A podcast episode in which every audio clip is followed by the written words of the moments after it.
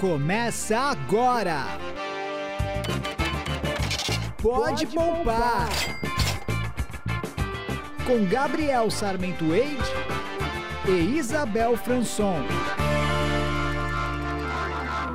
Bom dia, boa tarde, boa noite. Tudo bem com vocês? Quem tá começando esse episódio sou eu, Isabel Franson. Já cortei aqui porque eu queria fazer uma proposta. Vamos ver se o Gabriel Sarmento Eide, economista, se ele topa. Esse episódio não é o primeiro que a gente tá gravando. Mas eu acho que ele podia ser o primeiro que a gente vai postar nessa temporada. De repente, o episódio zero. Por quê? Eu queria falar sobre a F Fatorial. Acho que é uma coisa que a gente nunca fez, nunca registrou. A gente já conversou muito sobre isso, mas nunca registrou. Então, o que, que você acha da gente fazer um ping-pong, uma entrevista aqui hoje e contar tudo, falar da sua carreira, como você chegou até aqui, o que, que a gente está construindo, quais são as novidades para esse ano? Topa! Topo, fui pego de surpresa, mas topo. Bom dia, boa tarde, boa noite pra todo mundo. Minha deixa foi pega. Beleza, bora fazer aí um bate-pronto. Isso aí. Bom, pessoal, para vocês que estão aqui já ouvindo a segunda temporada do Pode Poupar, acho que vocês já sabem mais ou menos o que tá rolando.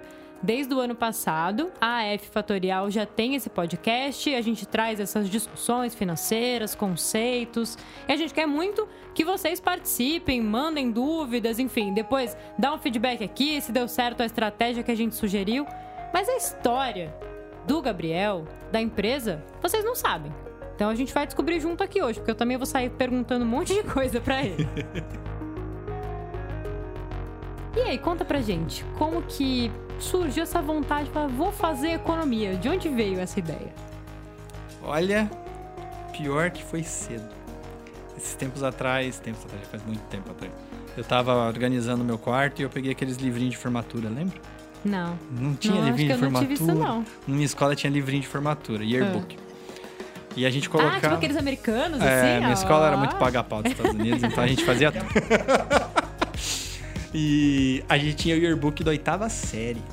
E aí eu abri o yearbook assim, profissões. Cada um colocando a opção que queria, né? Tinha astronauta, tinha bombeiro, tava eu lá. Economista.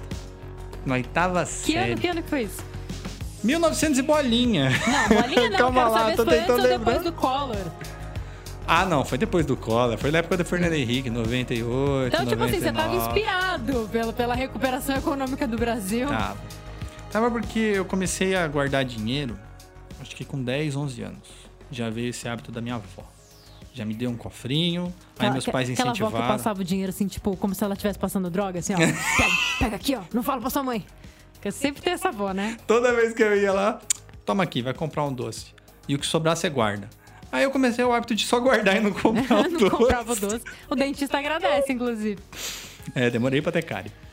Mas isso começou muito cedo mesmo. Começou com essa preocupação com o dinheiro. Eu via muito, desde pequeno eu via a dificuldade financeira de todo mundo, isso me incomodava. Eu vivi o período da hiperinflação no Brasil. Eu lembro de correr no supermercado na frente do moço com a, com a, a maquininha de passar preço e para pegar bolacha ou pegar um pão antes Pega que ele trocasse antes. o preço. É. Lembro de comprar feijão a granel e levar bronca porque eu punha a mão lá no feijão e aí tinha que pagar e isso era um prejuízo enorme. Então, a dificuldade faz você começar a prestar atenção nessas coisas desde pequeno. E aí na oitava série eu já queria fazer economia, gostava de matemática, gostava de história, gostava de geografia. Perguntei pro meu pai, perguntei pros professores o que, que mexia com tudo isso ao mesmo tempo, eles falaram economista.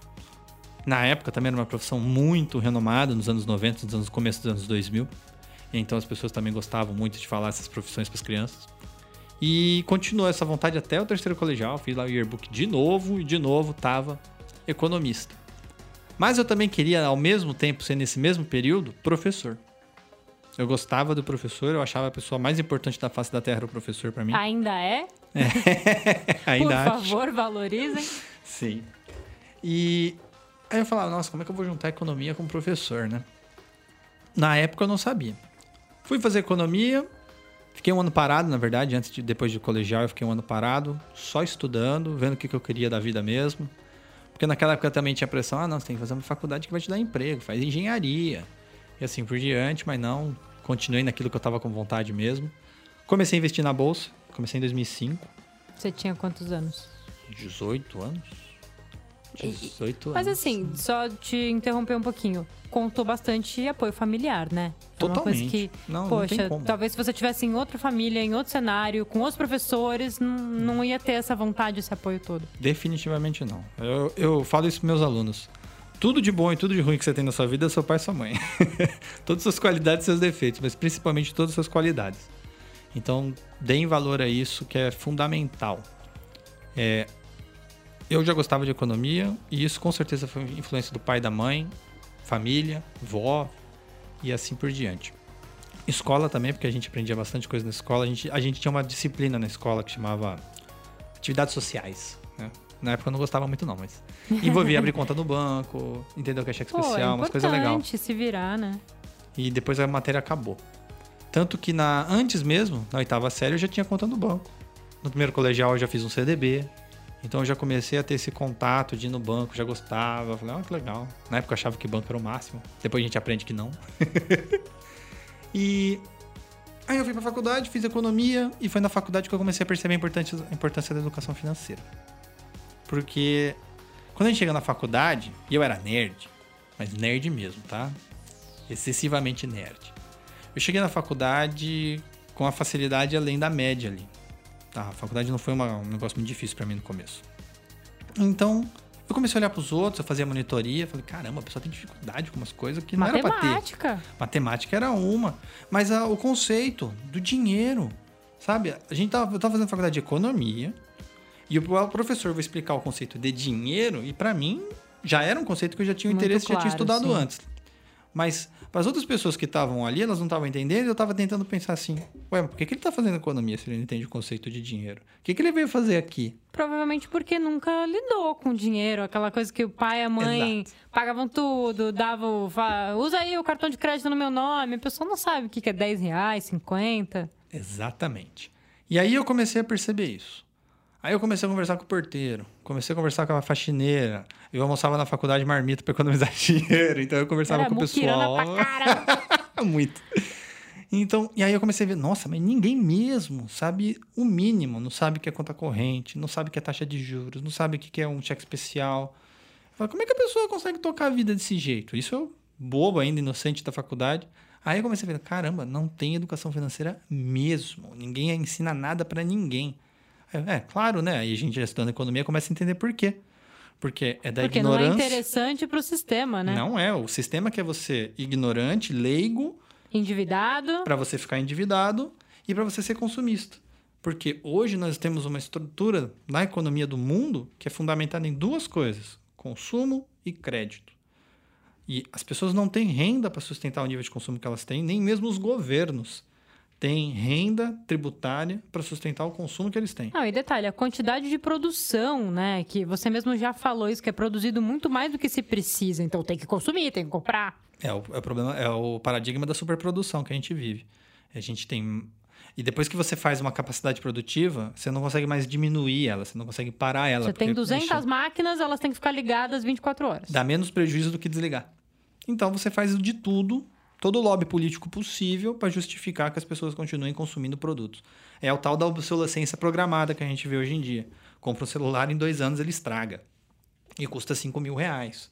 Pô, e antigamente você comprava uma caixa de som da Sony, ela durava 20 anos. Tem muita gente que ainda tem caixa de som do vô. VHS! VHS ainda funciona se Se você for arrancar. lá, ele funciona. E um DVD não dura três semanas. Então, É. é de propósito. Construiu todo esse mundo. Então, educação financeira não é algo interessante, porque o mundo quer que você fique endividado e consumista. E daí isso já me instigou. Porque eu sempre fui do revoltado. Falei, ah, não, isso aí não tá certo. As pessoas têm que ter noção, têm que cair na real. E educação financeira era algo para fazer elas caírem na real. Então, isso começou a me incentivar muito. Tanto que, durante a própria faculdade, por causa de uma professora de inglês, que a gente tinha inglês na faculdade, chamava Business English, que era um inglês específico para trabalhar, para trabalhar. Ela estava querendo começar a investir, a professora. Ela era irlandesa, estava no Brasil, estava perdidinha. Porque lá fora os juros é Tem simples. o hábito, né? Não, e lá fora os juros não é que nem aqui. Hum, entendi. A dinâmica financeira do Brasil é a mais louca do mundo. Pra A, variar. ge- a gente sabe com base na experiência, né, galera? Lá não tem cheque especial a taxa de juros compostos que nem a gente. Lá o cartão de crédito é 4% ao ano. Ai, Aqui é delícia. 8%, 10% ao mês. E acumula. E acumula. E não tem tarifa. Então é muito diferente. Ao mesmo tempo, a nossa bolsa de valores, você tira uma vida ali de lucro em um mês, dependendo do que você souber fazer. Ao longo de um ano, viver de renda, são poucos países do mundo que permitem isso. Então, na Europa, você tem um lucro de 2% no ano, é demais. Aqui a gente quer 2% no mês. Então, tem também o inverso. Então, quando ela viu que aqui a bolsa de valores dava o que dava, ela ficou doida. Falou, não, peraí, isso aqui dá dinheiro demais, eu quero aprender a investir nisso. E aí eu resolvi fazer o meu primeiro guia de educação financeira e foi em inglês, que eu fiz para ela. Ela ficou boba, eu falei, nossa, eu fiz um negócio tão básico, né? Porque era o meu primeiro, tava aprendendo ainda. Falei, caramba, esse daí é o caminho. Daí eu não toquei isso no ano seguinte. Por quê? Porque veio trabalhar, veio estágio, aí fui trabalhar em empresa, trabalhar na CPFL, depois fazer treininho em corretora, aí ver a realidade do mundo do funcionário, aí comer o pão que o diabo amassou, pegar busão, trabalhar de terno, trabalhar naquele estresse louco, ter uma gastrite. Foram aí três anos de loucura, ficar doente, ficar de cama. Parei tudo. Depois desses três anos de loucura, que eu realmente fiquei de cama, fiquei seis meses de cama de doença, tive uma hérnia, que foi por causa de estresse.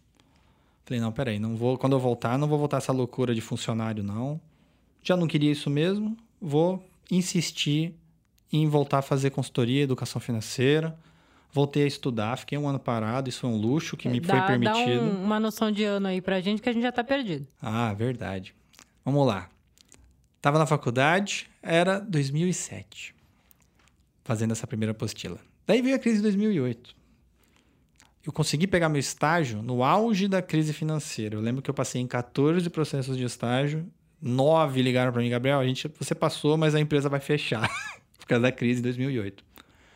E aí eu acabei aceitando a que sobrou, que foi o problema também, né? Acabei pegando um cargo que não tinha nada a ver com a minha área. Mas a gente precisava do salário de estagiário, queria começar a experiência, aceitou. Isso já 2009. Aí 2010, trainee em uma corretora lá da região para tentar vender investimento. Falei, não, agora vai, né? Que nem aqueles filmes de Manhattan e tal, vou trabalhar nessa corretora. Aí você começa a ver a dinâmica do mundo das finanças. Porque as corretoras e as instituições financeiras, elas não querem o seu sucesso financeiro. Para elas isso é indiferente. O que elas querem é vender um serviço, vender um produto. E no caso daquela que eu trabalhava, você ganhava R$ reais por operação financeira que você fazia o seu cliente fazer. E não tinha salário, era só isso. Nossa, Não tem um salário fixo. que bizarro. E eles vendem como um negócio lindo. Não, faça o seu próprio salário, renda variável, meritocracia. E não tem nada fixo. E na época, você é novo, você também vem dessa, dessa educação capitalista do, do curso de economia, você acha isso o máximo. Então você topa. Aí você começa a ver que, peraí, então eu vou ter que fazer uma- 200 pessoas diferentes, fazer 100 operações por mês para eu ganhar 8 mil reais? Eu vou ter que me matar, fazer a pessoa comprar e vender, comprar e vender, comprar e vender, mesmo quando não for vantajoso para ela. Sendo Vai que totalmente contra os seus princípios. Os Foi seus totalmente princípios contra. originais de ajudar, de ensinar. E aí isso pesa em você. E aí você passa mal e fica doente. Aí eu tive minha hérnia, fiquei meses parado de cama. Aí comecei a repensar a vida toda. Foi bom, né? Foi o corpo falando, puxando o freio de mão. Já estava sem parar muito tempo. E aí veio as coincidências loucas da vida.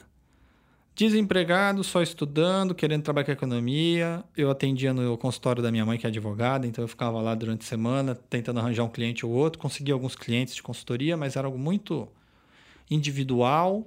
Mas fui adquirindo uma experiência diferente, pegando públicos diferentes, que antes eu estava pegando público investidor, comecei a pegar o público pessoa física que deve no cheque especial, vendo a outra realidade. Mas eu ainda era um cara muito pragmático, porque eu fiz economia. Economia é um curso pragmático, é um curso de que números, que a gente acha que as pessoas é só, ah, você ganha 5, gaste 4, meu filho. Você é burro? Não era assim. É, e quem ganha mil, né? É, quem ganha mil. E não é simples assim também. Você tem que entender o lado humano da coisa, mas na economia a gente não aprende o lado humano da coisa. Deveria. Inicialmente o curso deveria ser assim, mas não se tornou, porque o mercado de capitais é mais forte e converteu todos os cursos de economia nesse curso pragmático e cru, como a gente tem o nosso ministro da Economia que não pensa em, no ser humano. Então, esse tipo de economista que eu estava me tornando eu já não estava gostando. Aí eu tive a oportunidade de dar educação financeira na Unicamp, porque um amigo meu que estava dando palestra de educação financeira lá ficou doente, precisava de um substituto, lembrou que eu dava monitoria para ele na faculdade, falou: "Não, você pode dar no meu lugar?" Posso. Aí foi o um choque de realidade. Dar palestra, falar na frente das pessoas. Isso é 2011, 2012. Sem nenhuma experiência nessa parte. Eu tinha ali conversando tete a tete com uma pessoa. Aí falar na frente de 150 pessoas no auditório foi um choque. E falar do meu jeito técnico, as pessoas não estavam entendendo ainda. Falei, o que, que eu estou fazendo de errado?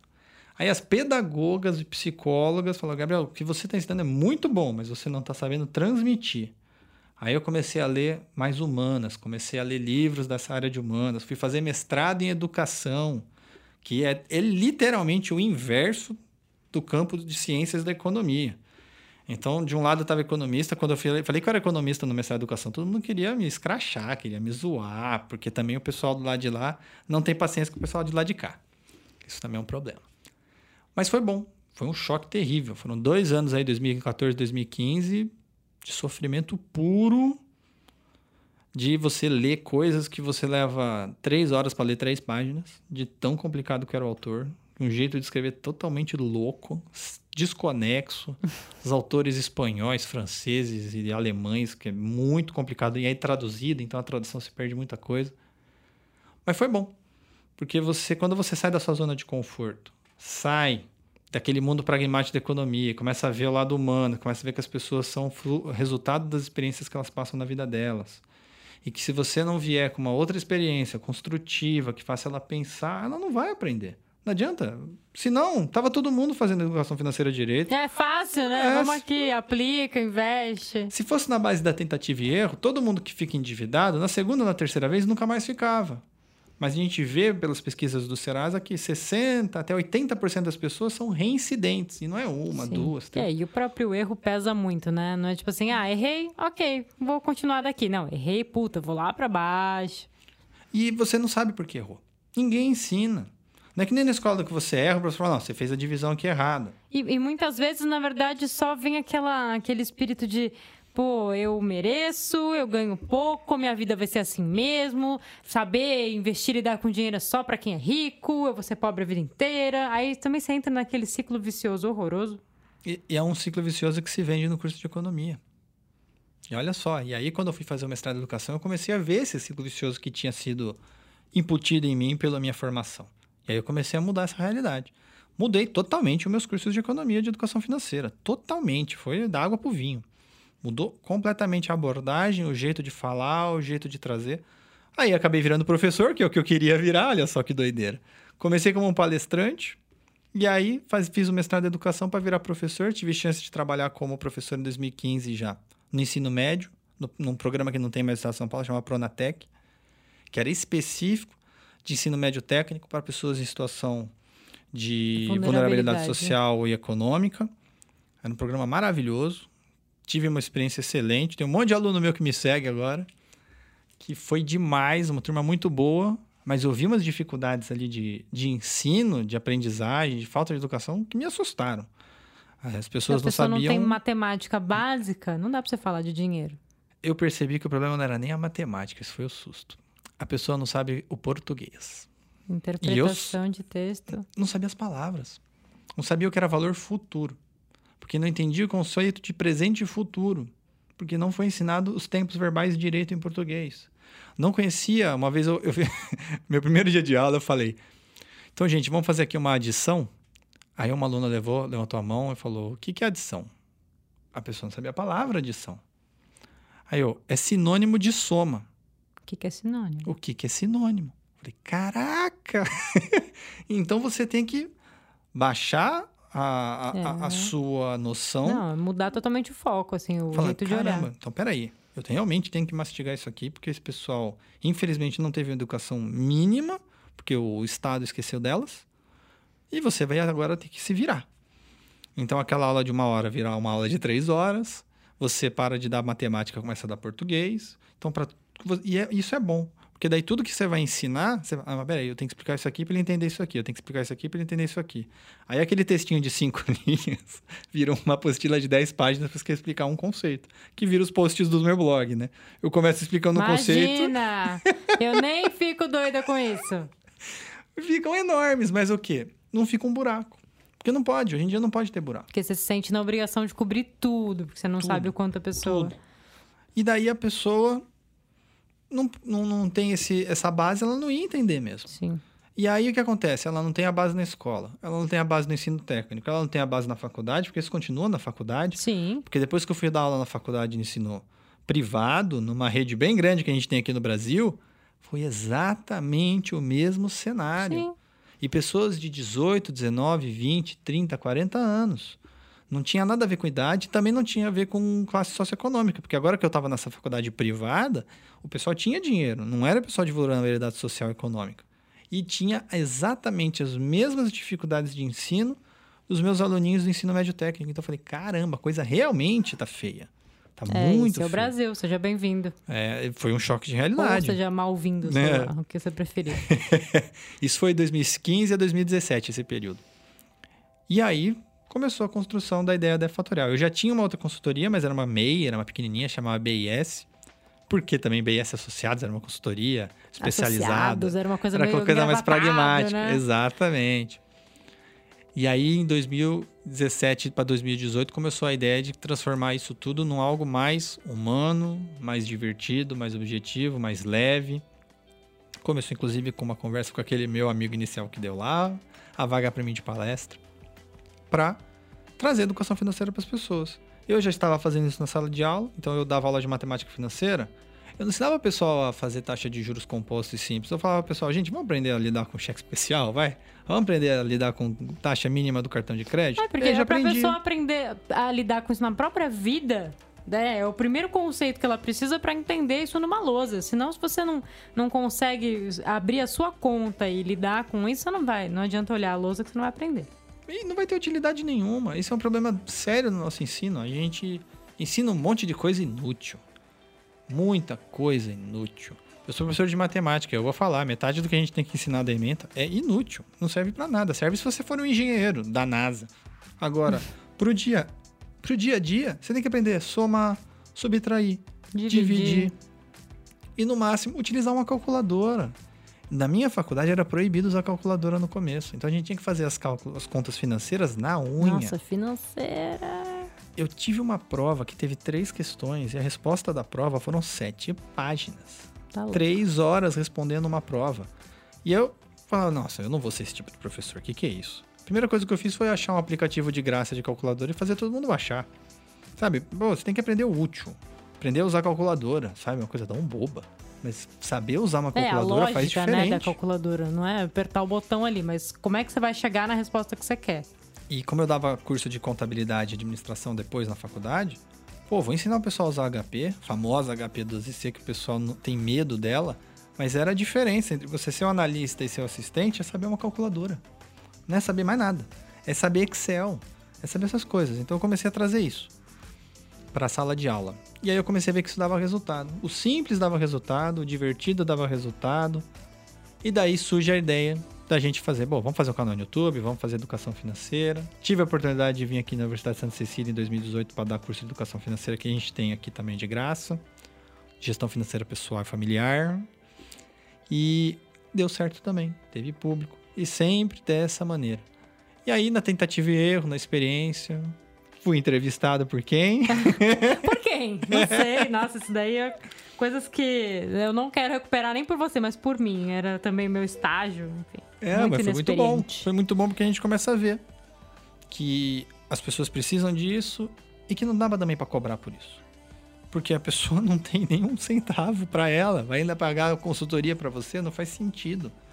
Então, pô, se eu tenho condição, graças a Deus, financeira, porque eu invisto meu dinheiro.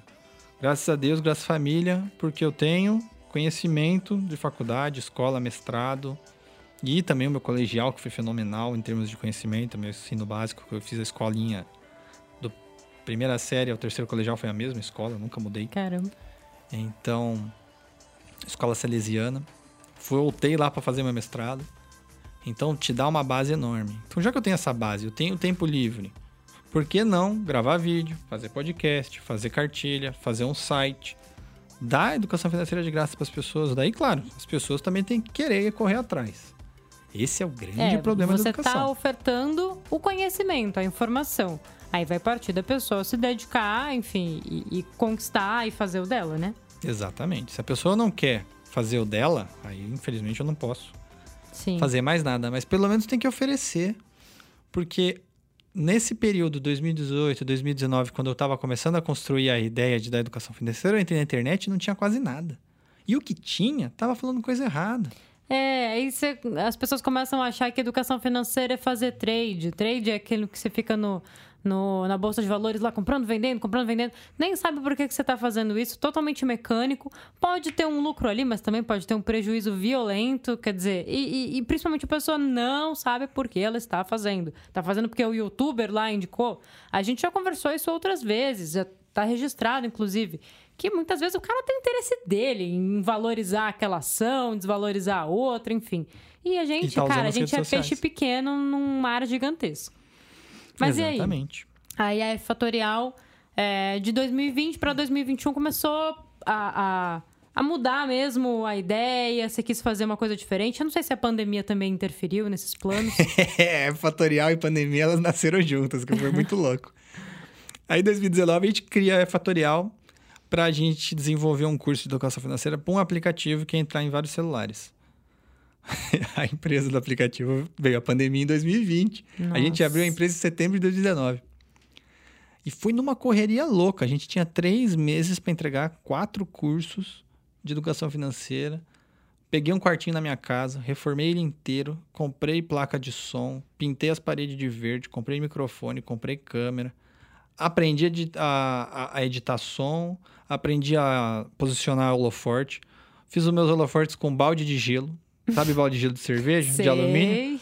Furei, coloquei Que LED medo. dentro e fiz o, o- tá o vendo, gente? Economia. Economia. Tá pensando o quê?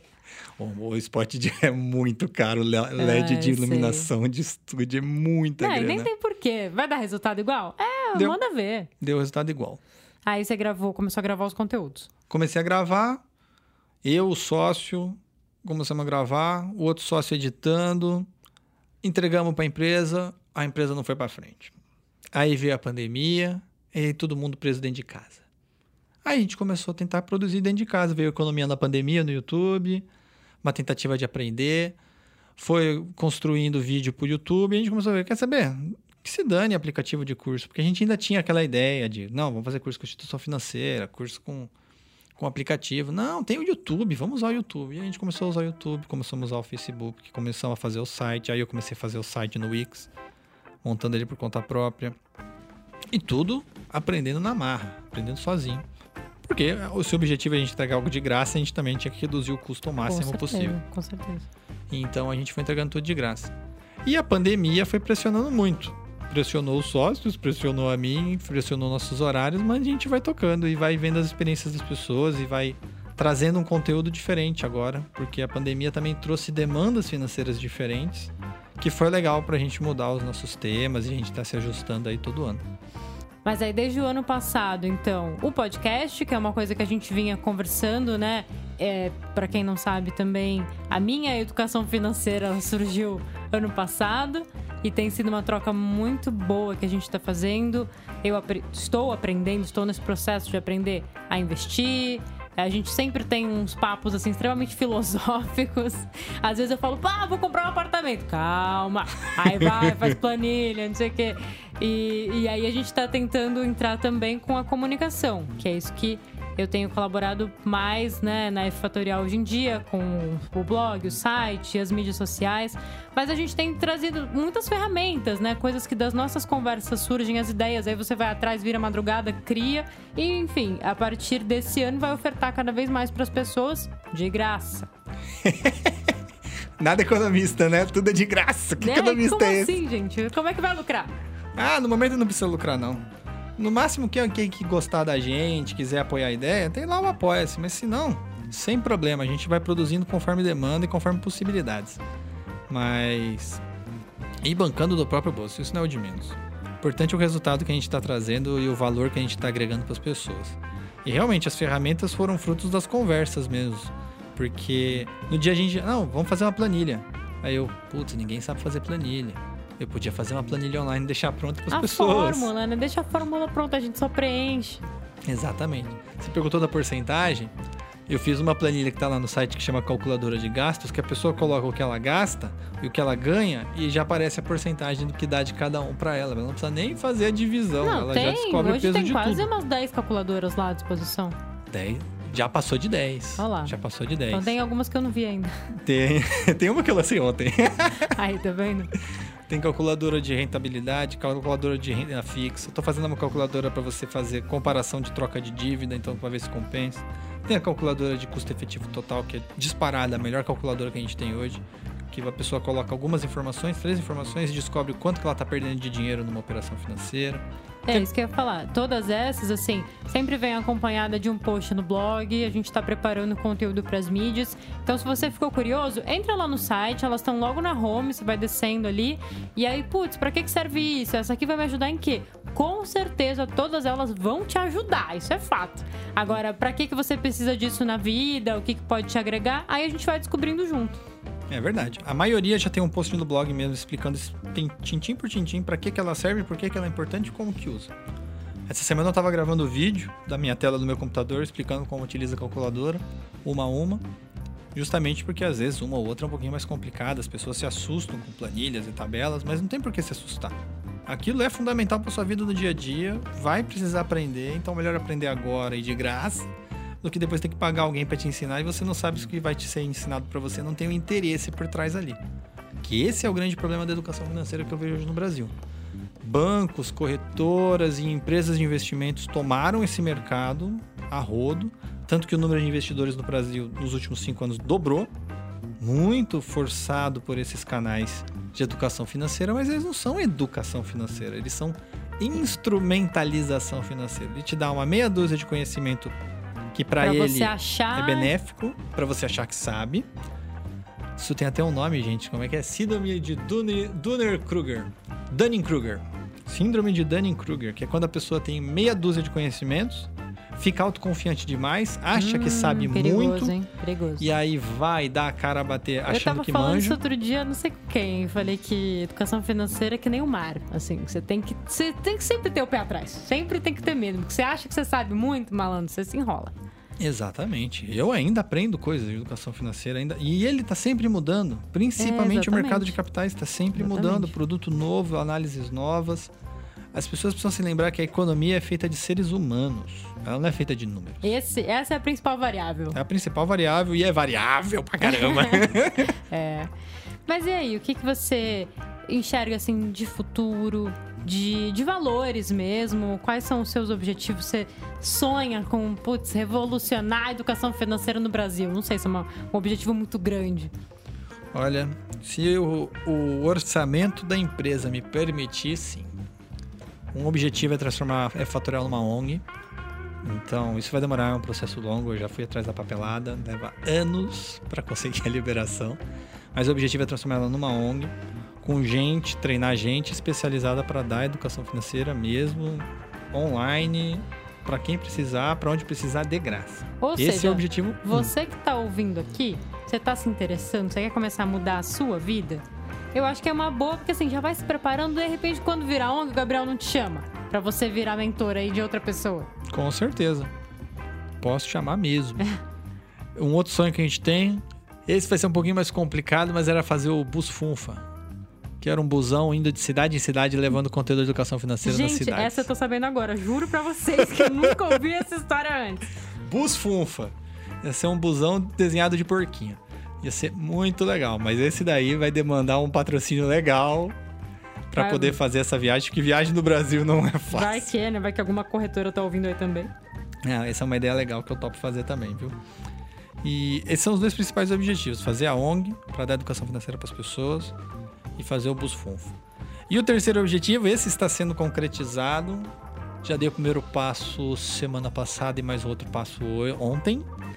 Transformar o site numa plataforma de cursos online de educação financeira, também com vários recursos gratuitos para entregar para as pessoas e uns recursos extraordinários para entregar para empresas. Isso daí é uma coisa que já está sendo feita para a gente desenvolver um monte de curso bem específico, sabe? Porque a gente está tendo cursos mais amplos. Eu estou começando a desenvolver cursos do tipo como organizar a tua conta corrente. Pum. Cinco Uhum. vidinhos, super rápido, objetivo para aquele problema. Como fazer um CDB. Como comprar uma ação. Como renegociar a dívida do cartão de crédito.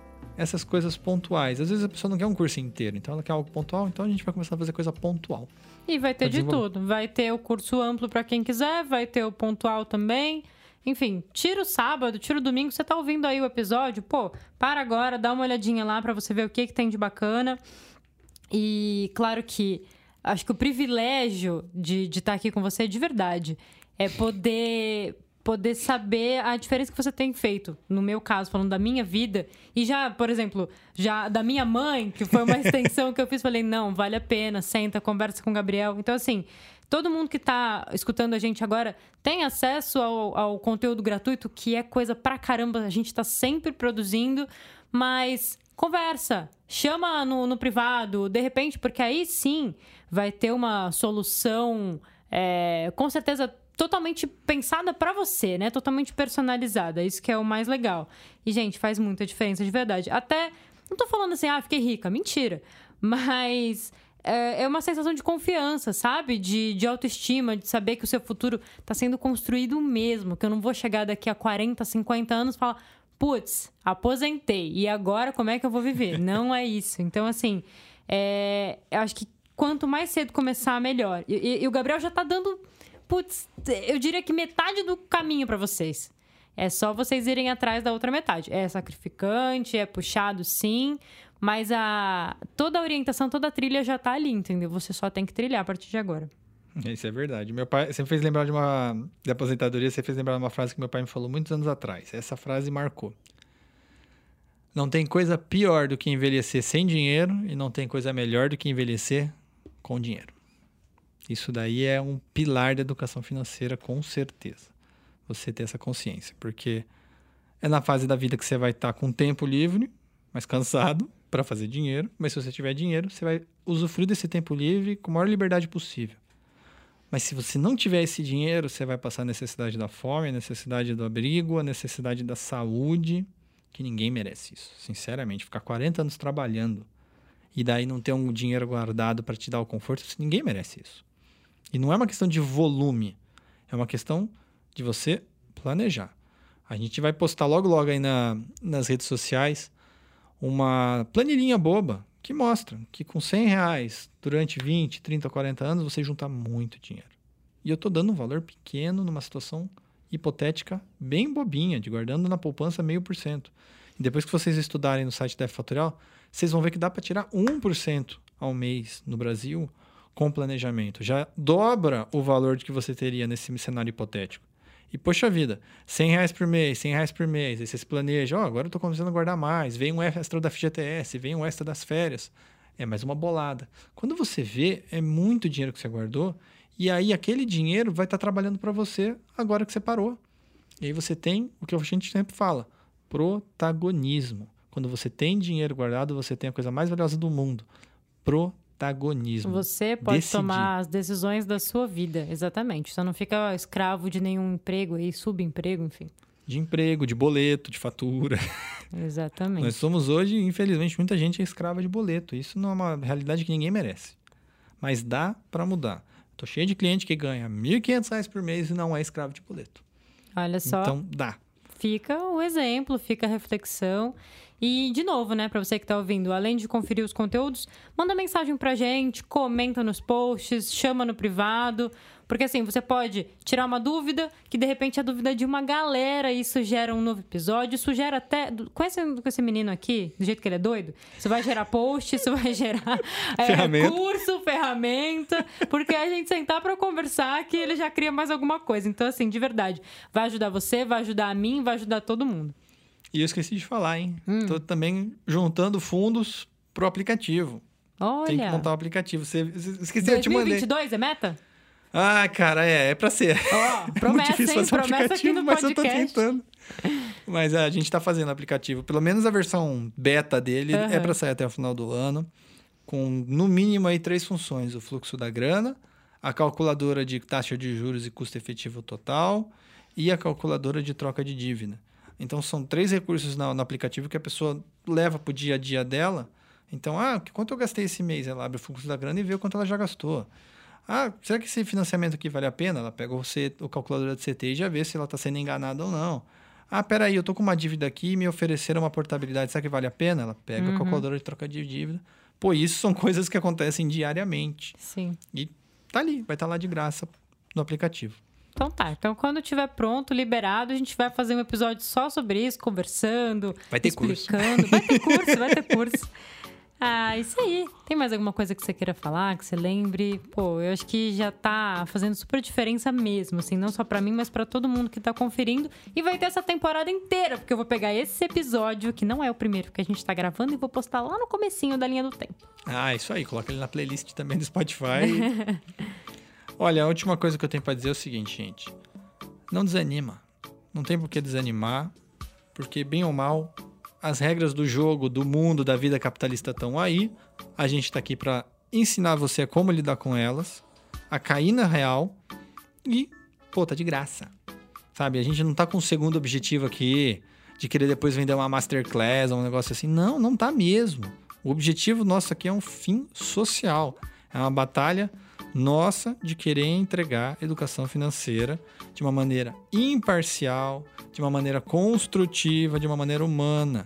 A gente não está depois tentando vender você para uma corretora X ou para um banco digital X, para você abrir uma conta É, ali que ou você aqui. seja autônomo pra tomar essas decisões. Não, não dependa de nada, que ninguém possa te enganar. Porque educação é isso. Educação é te dar as ferramentas para você. É patrimônio. Cons- individual. Exatamente, é um patrimônio individual. Mas é um- o conhecimento como ferramenta. Você vai construir o que você quiser construir com ela. O dinheiro é uma ferramenta. O dinheiro, eu sempre faço uma analogia: o dinheiro é um martelo. O martelo serve para construir e para destruir. Se você tem conhecimento, você constrói. Se você não tem conhecimento ou vai atrás desses conhecimentos que estão dando aí de segunda mão nesse país, que infelizmente está cheio de picareta, ele te destrói.